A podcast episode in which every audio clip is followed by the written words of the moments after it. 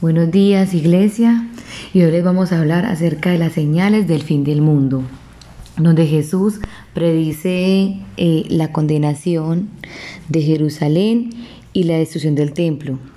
Nos cuenta de las grandes calamidades que, que precederán a su segunda venida y por último nos da una pista hablándonos con la parábola de la higuera.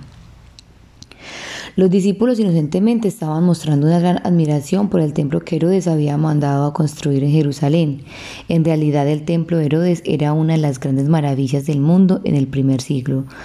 Sobresalía su imponente fachada con grandes piedras de mármol, adorno con oro. Todo el edificio en conjunto era espectacular. Sin embargo, cuando los discípulos llamaron la atención de su maestro sobre el esplendor arquitectónico del templo, recibieron una contestación muy diferente de la que esperaban. No quedará piedra sobre, piedra que no sea derribada. Seguramente no somos capaces de imaginarnos la estupefacción que les causó a los apóstoles este anuncio de Jesús, debido a su esplendidez, hermosura, tamaño e importancia. Cualquier judío consideraba el templo tan duradero como el mundo mismo. Pero todo aquello no era nada sin la presencia de Dios dentro de él, y como Cristo mismo había denunciado con tristeza, aquel lugar había dejado de ser la casa de Dios y se había convertido en una cueva de ladrones dirigida por los líderes religiosos de Israel. Según les dijo, prepárense para el fin. Dinos, ¿cuándo serán estas cosas? Seguramente los discípulos sentían la misma curiosidad que nosotros por conocer el futuro y saber con exactitud la fecha en la que iban a ocurrir esas cosas, pero, pero el anuncio de Jesús solo le, le, proporcionó algunas características generales de este periodo, que abarcaría hasta su segunda venida, sin adelantarles ninguna fecha ni proveerles tampoco un orden cronológico preciso de los acontecimientos. La venida del Hijo del Hombre no se sabe ni el día ni la hora, pero sí las características del tiempo final y el orden de las profecías bíblicas. Es por ello que siempre que se anuncia el fin del mundo para un día determinado podemos saber que se trata de un falso profeta. Los evangelios nos hablan de su venida después de la gran tribulación, pero hemos de entender que la iglesia, aunque vea la tribulación o pase por ella, no es afectada por ella. El relato comparativo de la historia de Noé, la iglesia espera la señal del Hijo del Hombre en el cielo.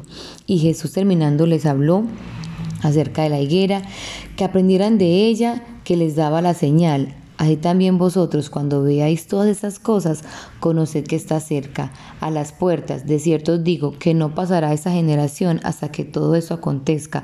El cielo y la tierra pasarán, pero mis palabras no pasarán. Buenos días, iglesia. Eh, para nadie es un misterio que en los últimos años hemos sido testigos de muchos acontecimientos mundiales que están marcando la historia, guerras, rumores de guerras, terremotos, maremotos, tsunamis y un sinfín de situaciones que cada día eh, nos hacen pensar que la próxima venida de Jesús está muy cerca. Personalmente eh, no soy de los que me gusta aprovechar eh, el momento para intimidar o para hacer que las personas busquen de Dios solo por los acontecimientos que en el mundo están ocurriendo, porque estoy seguro que el anhelo de Dios es que cada persona lo busque por el gran amor que Él nos tiene y no por miedo. Pero hay algo que no podemos esconder y es el hecho de que debemos estar preparados. Y cuando leíamos algunos de estos versículos de la Biblia, podemos entender cada día mejor todo lo que está ocurriendo en la actualidad. Por eso realmente es que debemos estar eh, siempre preparados. El, anhelo de nosotros como hijos de Dios es estar con nuestro Padre, o por lo menos eh, ese debe ser como como nuestro deseo, nosotros como hijos de Dios. Y me gustaría que ahí donde estás eh, podamos hacernos las siguientes preguntas. Eh, me alegro de saber que Jesús está a la puerta. Mi vida está preparada para recibir su segunda venida. Realmente mi mayor anhelo es estar junto a Él por el resto de la eternidad. No podemos negar que hay muchas señales que nos indican que su venida está cerca. La Biblia dice que nadie sabe el día ni la hora en que sucederá, por lo que no debemos especular, sino estar preparados. Si bien es cierto, no hay día ni hora, Jesús sí nos dijo que habría señales de que su venida estaría cerca, por lo que cada uno de nosotros tenemos que ver esas señales como un día menos para su venida. Y, qué hermoso es saber que aquellos que le estamos entregando nuestra vida y nos rendimos a Él, vamos a tener un lugar especial allá en, en la eternidad con Él.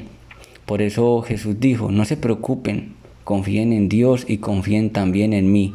En la casa de mi Padre hay lugar para todos. Si no fuera cierto, no les habría dicho que voy allá a prepararles un lugar. Después de esto volveré para llevarlos conmigo. Así estaremos juntos. Ustedes conocen el camino para ir a donde yo voy. Juan 14, 1, 4.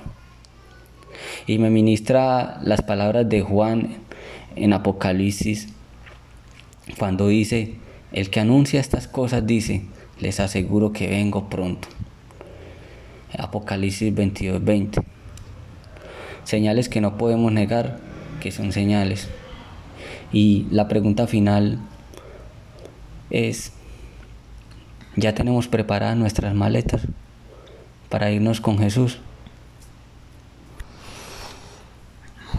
Bueno, familia, y vamos a orar para que eh, esta, este pasaje más que de pronto eh, asustarnos o, de pronto abrumarnos un poco por todo, nos invita a que a que estemos de alguna manera eh, deseosos por ese momento.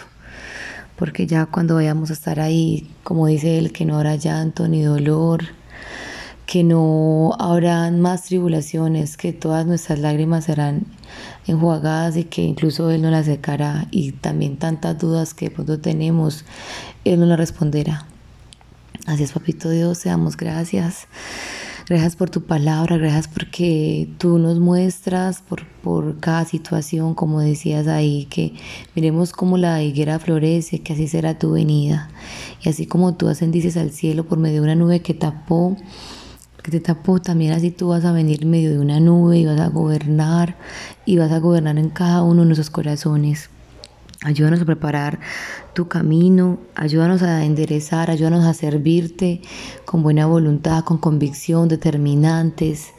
Y no debe de ser tener temor en nuestro corazón porque de pronto no vamos a estar preparados porque sabemos que tú inicias la obra, o sea, que la perfeccionas.